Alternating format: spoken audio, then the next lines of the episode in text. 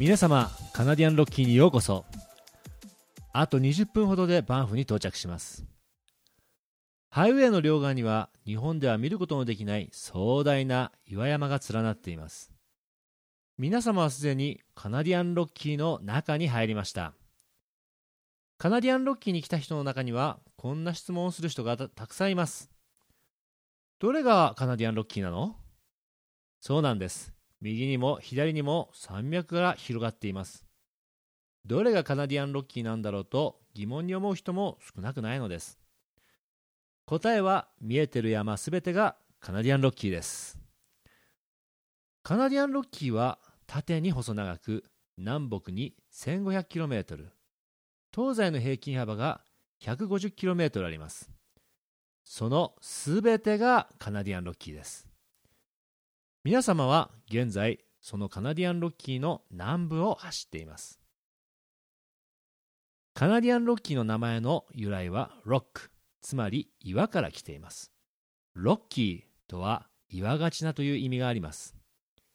岩山がどこまでもどこまでもたくさん続く様子から正確にはカナディアンロッキーに複数形の S をつけてザ・カナディアンロッキーズというのが正式名称です。今小さな町を通過していますが町の名前をキャンモアと言います。小さな町ですがカナディアンロッキー最大の町で1万人以上の人々が住んでいます。もともとは炭鉱で栄えた町です。車が登場する前は主な交通手段は鉄道でした。昔の鉄道は蒸気機関車ですので大量の石炭を必要としました。鉄道沿線には石炭を供給する炭鉱幕地がいくつもありました。その一つがこのキャンモアという町です。現在鉄道はディーゼルで走っていますから石炭はもう必要ありません。石炭が必要なくなった今炭鉱町は町が廃れてしまって誰も住まないゴーストタウンとなった町がたくさんあります。しかしこのキャンモアはどうでしょう？寂れた感じがするでしょうか。寂れるどころか新しいリゾートホテル風の建物がたくさん立ち並んでいます。これから先バスはスピードを落として国立公園の入場ゲートを通ります。カナダの国立公園は一切私有地化が認められていません。個人の土地は一切ありませんから新しいホテルを建てようとしても国が土地を貸してくれないのです。国立公園はこれ以上公園の中にホテルは作らせない方針です。バンフ国立公園はどんどん有名になってきました。国立公園の中のホテルはいつも満室です。そこで注目を浴びたのがこの国立公園の一歩外にあるキャンモアの町です。この町は国立公園を楽しむ人々の拠点として今でも盛んに開発が進んでいます。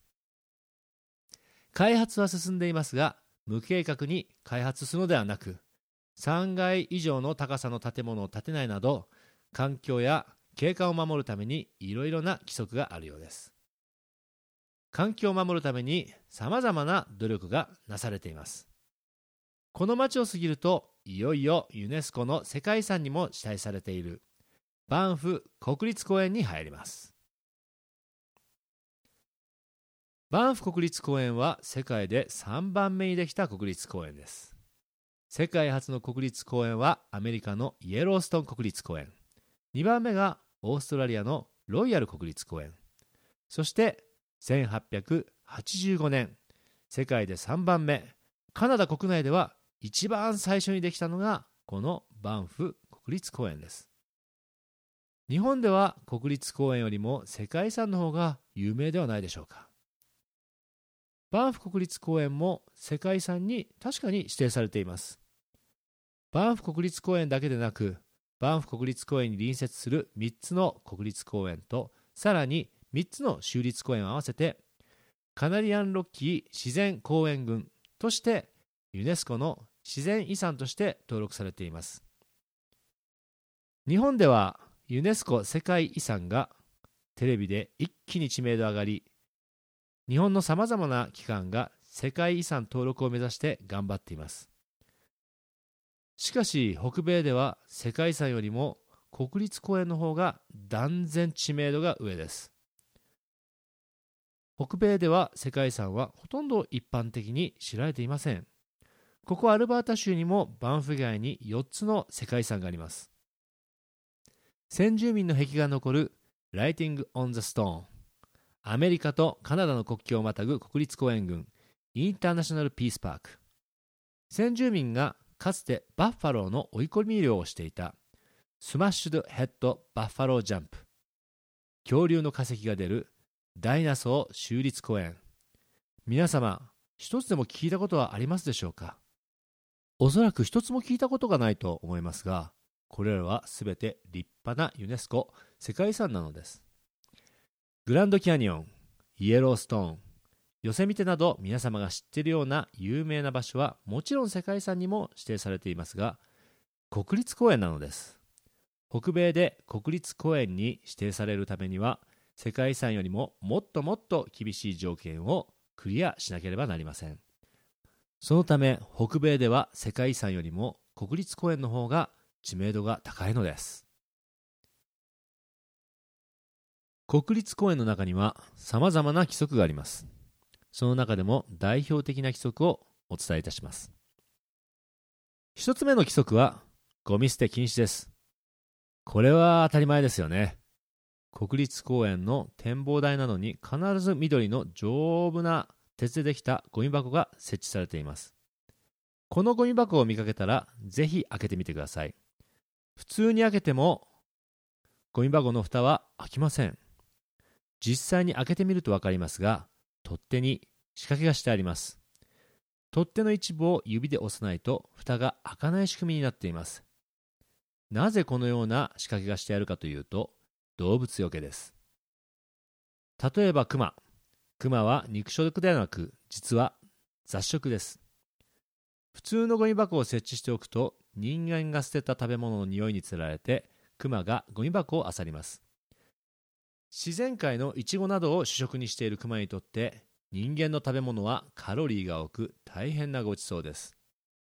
また悪いことにクマは一回人間の食べ物の味を覚えると何度もそこに戻ってくる習性があります。何度もクマがゴミ箱に戻ってくるようになったら怖くてピクニックもできません。バンフの家庭で出たゴミも外に置いていくことは禁止です。生ゴミを外に出しておくとクマなど危険野生動物がやってくる可能性があります。実際生ゴミの放置でクマが毎日住宅地に来るようになってしまったことがあります。その時は中型トラックほどもある大きなネズミ捕りのようなものを住宅地に仕掛けてクマを捕獲しました。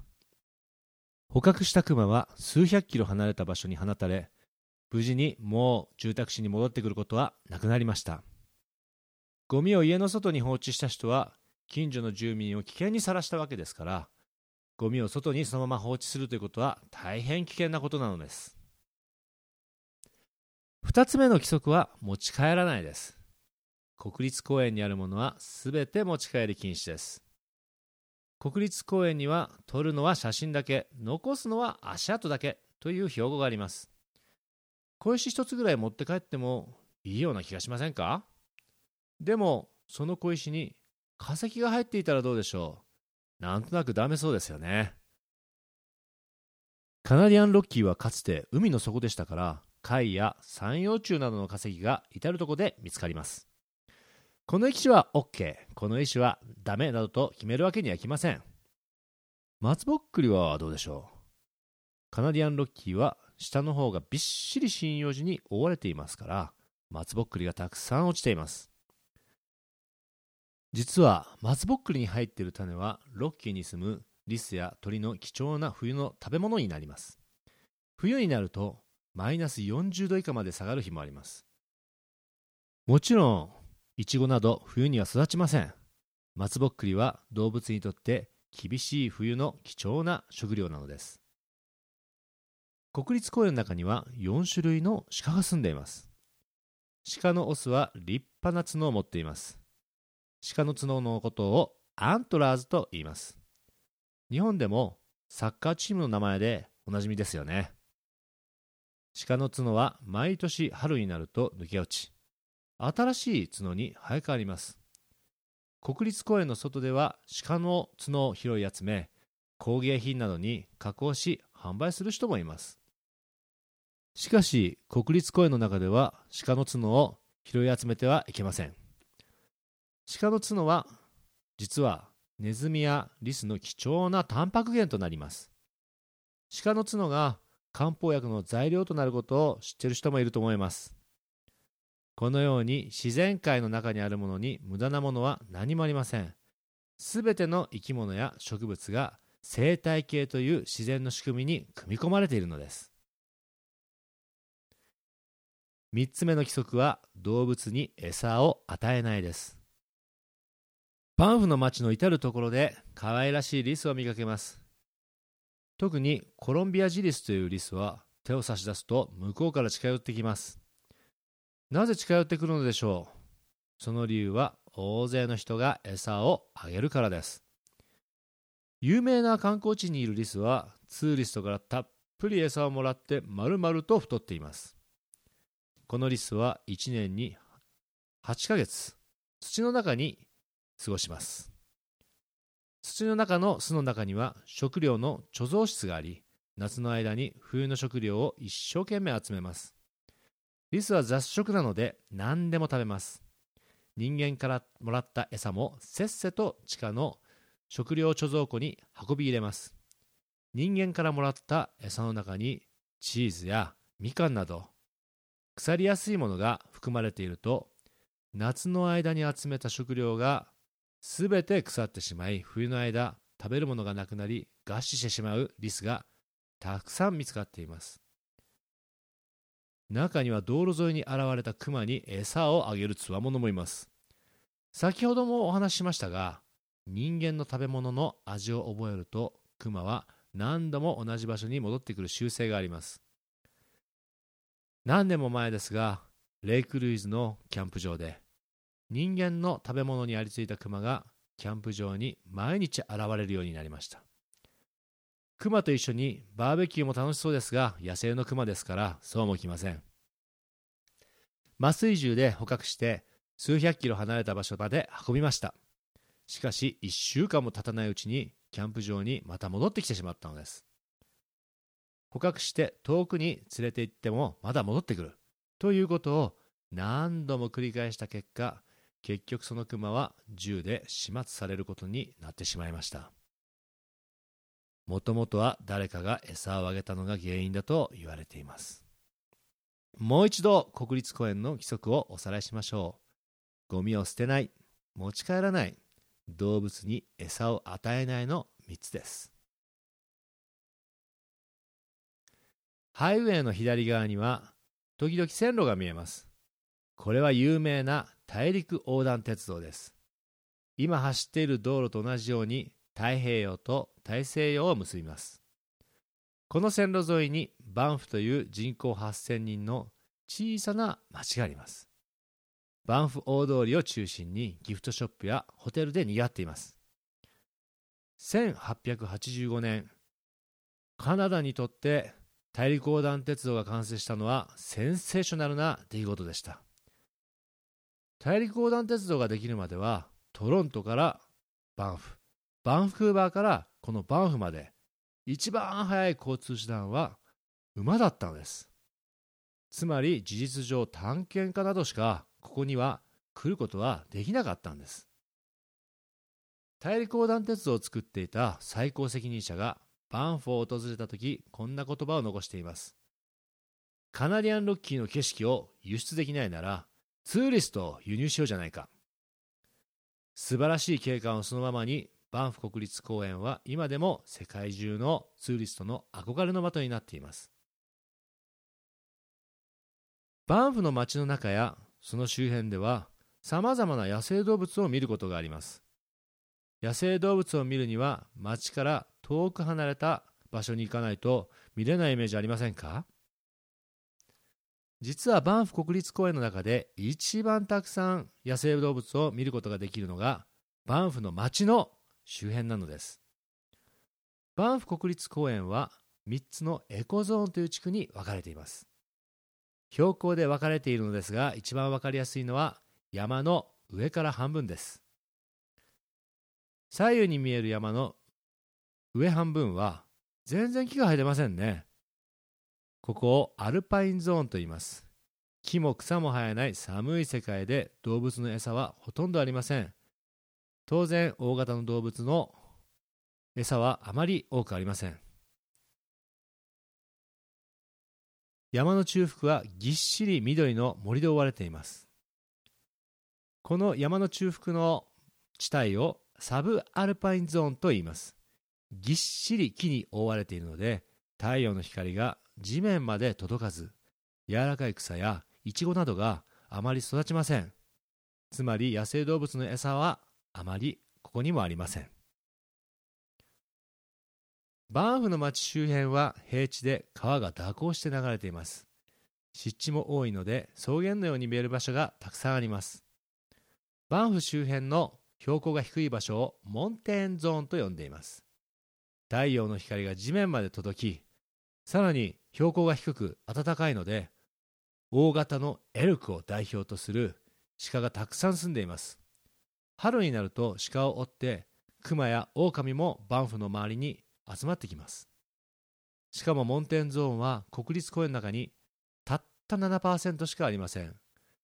大型の野生動物が集中して住んでいるのもたった7%しかないモンテンゾーンです。そのど真ん中にバンフの町があるんです。ですからバンフの町周辺が国立公園の中でも一番動物が多いのです。今回の旅で一番見られる確率が高いのは鹿です。バンフ国立公園の中には4種類の鹿が住んでいます。一番大きいのはエルクと呼ばれる鹿でオスは片方だけで1メートル以上ある大きな角を持っています。もう少し小さい鹿でミュージカというのがいます。これはディズニー映画のバンビのモデルになった鹿です。皆様もテレビで見たことがあるのではないかと思います。その他大津の羊やコヨーテ運が良ければグリズリーベアを道路沿いで見かけることがあります。それでは皆さん熊に食べられないように世界的な有名な国立公園をぜひお楽しみください。